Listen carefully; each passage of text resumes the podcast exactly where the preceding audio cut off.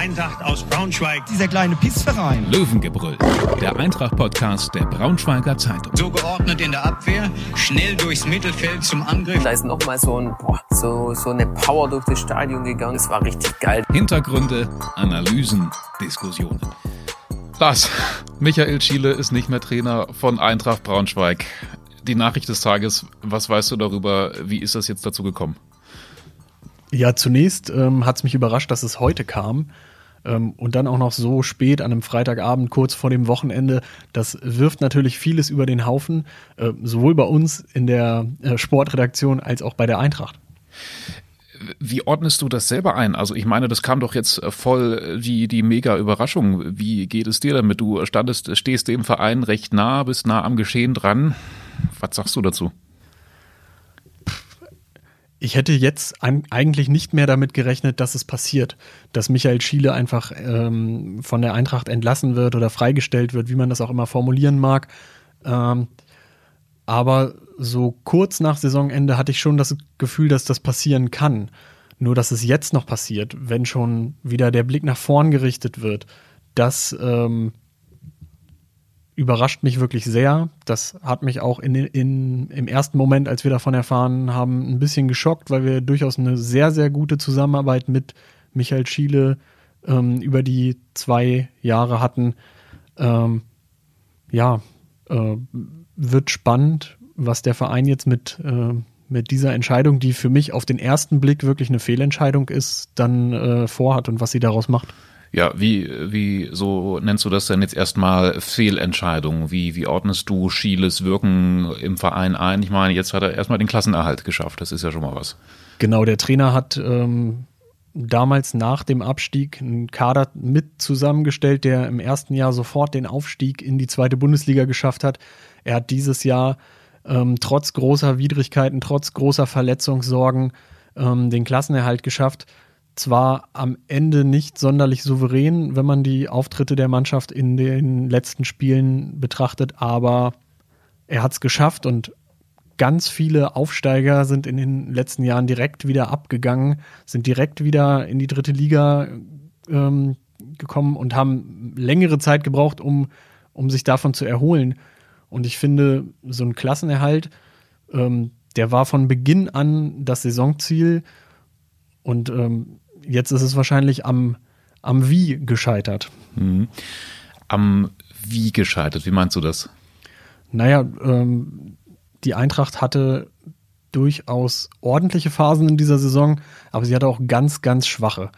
Ähm, und ich vermute, in den Gremien, die dann darüber entschieden haben, ähm, da ist einfach die letzte Saisonphase ganz, ganz doll hängen geblieben. Da hat die Mannschaft so ein bisschen leblos gewirkt, da hat sie überspielt gewirkt und äh, konnte sich dann auch in den, ähm, in den Spielen, in denen es darauf ankam, nicht mehr so richtig selbst aus dem Sumpf ziehen. Das hat sie vorher ziemlich oft ziemlich gut geschafft. Hm.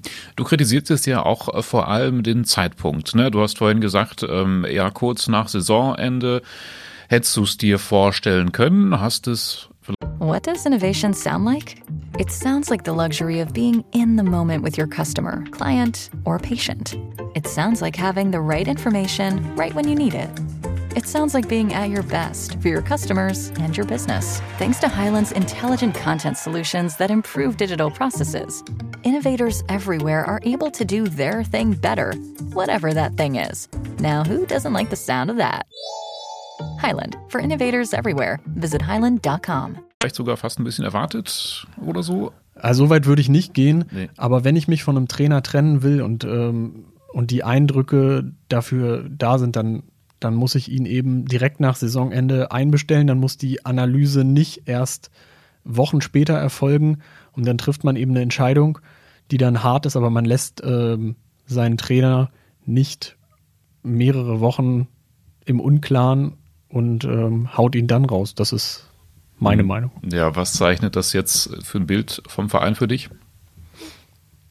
Das ist ganz schwierig zu beantworten. Es ist auch aktuell noch schwierig einzuschätzen, welche Strömungen da mitverantwortlich dafür waren, dass, dass Michael Schiele nicht weitermachen darf. Ähm, wir wissen natürlich auch nicht alles, was intern abläuft. So klar, der Trainer hat im, in der zweiten Liga auch seine Schwächen offenbart, aber das waren aus meiner Sicht keine Schwächen, an denen man nicht hätte gemeinsam arbeiten können. Wir wünschen Michael Schieler alles Gute. Das kann man jetzt, glaube ich, auch schon mal sagen. Ähm, aber natürlich äh, warten wir dann auch auf den Nachfolger. Wird der bald bekannt gegeben? Was wissen wir schon? Kursieren irgendwelche Namen? So auf die Schnelle noch nicht, aber es gibt sicherlich interessante Trainerkandidaten auf dem Markt. Einer wäre zum Beispiel Jens Hertel, der ähm, den ersten FC Magdeburg in die zweite Liga geführt hat, der ähm, bei Hansa Rostock auf einem guten Weg zum Klassenerhalt war und dann mit einem sehr, sehr ordentlichen Punkteschnitt entlassen wurde, weil es da, glaube ich, auch ähm, so persönliche Probleme zwischen den handelnden Personen gab. Ähm, Uwe Koschinat macht beim, äh, bei Arminia Bielefeld nicht weiter. An ihm soll die Eintracht schon mal dran gewesen sein.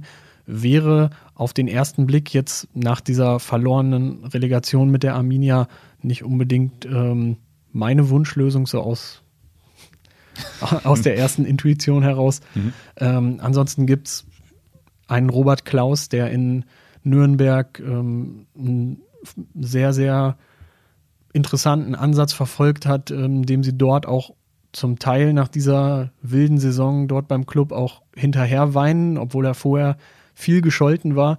Das wäre allerdings wieder ein kompletter Paradigmenwechsel in Braunschweig vom Umschaltfußball hin zum Ballbesitzfußball und ich weiß nicht, ob das dann so passend wäre für, ähm, für das, was die Eintracht auszeichnet, nämlich diesen Powerfußball und den, das muss man Michael Schiele hoch anrechnen, hat die Mannschaft über weite Strecken der Saison eigentlich gezeigt. Ja, die Sommerpause hat gerade erst angefangen und ja, es verspricht jetzt schon eine spannende Zeit zu werden. Wir halten euch natürlich am Laufenden, würden auch gerne natürlich mal eure Meinung wissen. Schreibt uns gerne Nachricht per WhatsApp oder Mail oder was auch immer, was ihr jetzt von Schieles kurzfristiger und doch überraschender Entlassung haltet. Ich glaube, vor Schreck haben wir die Begrüßung vergessen. Das war die Sonderfolge genau. Löwengebrüll aus gegebenem Anlass. Die nächste Folge kommt bestimmt bald. Ansonsten halten wir euch auf braunschweigerzeitung.de natürlich immer auf dem Laufenden. Bis dann. Genau, dann sagen wir jetzt wenigstens vernünftig schick, äh, Tschüss und ähm, auch Michael Schiele nochmal an dieser Stelle ein großes Dankeschön für ja. seine Zeit bei der Eintracht. In der Tat, bis dann. Tschüss. Mehr Podcasts unserer Redaktion finden Sie unter braunschweiger-zeitung.de slash podcast.